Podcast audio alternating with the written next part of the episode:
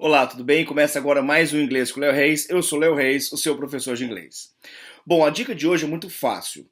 Existem algumas palavras que a letra T ela não é pronunciada, ou seja, é o, é o silent T que a gente chama. É um T silencioso. Eu selecionei aqui quatro palavras para você para facilitar aí na hora de falar essas frases, essas palavras e também que vai diminuir bastante o nosso sotaque no inglês, ok? A primeira palavra que eu selecionei aqui é a palavra mortgage. Repete comigo, mortgage. Como você pode ver, nessa palavra, a letra T, ela não tem barulho nenhum, não tem T, não tem mortgage, gauge, nada disso, tá?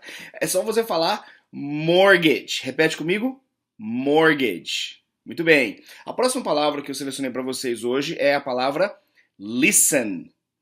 Essa palavra, você viu que tem o T, né? Na hora de ler, a gente lê rapidinho, listen, né? Mas o, o T também é a mesma coisa, não sai. Então fica listen, que significa ouvir.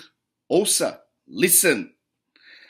Ok, a outra palavra, eu separei a palavra castelo, tá? Que é a palavra castle. Então a gente não fala castle ou castle, ok? Esquece esse T. Repete comigo, castle.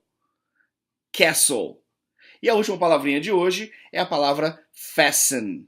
Aquela quando a gente vai viajar e o, o de avião, né? E, e, a pessoa fala fasten your seatbelts, ou seja, para a gente prender o, o, cinto de segurança, né? Apertar o cinto de segurança. Então a primeira palavra foi o mortgage, que significa aquela prestação de imóveis que a gente paga todo mês, a prestação de imóveis. A palavra listen, que significa ouvir, listen. Castle, castelo e fasten, que significa apertar, prender, ok?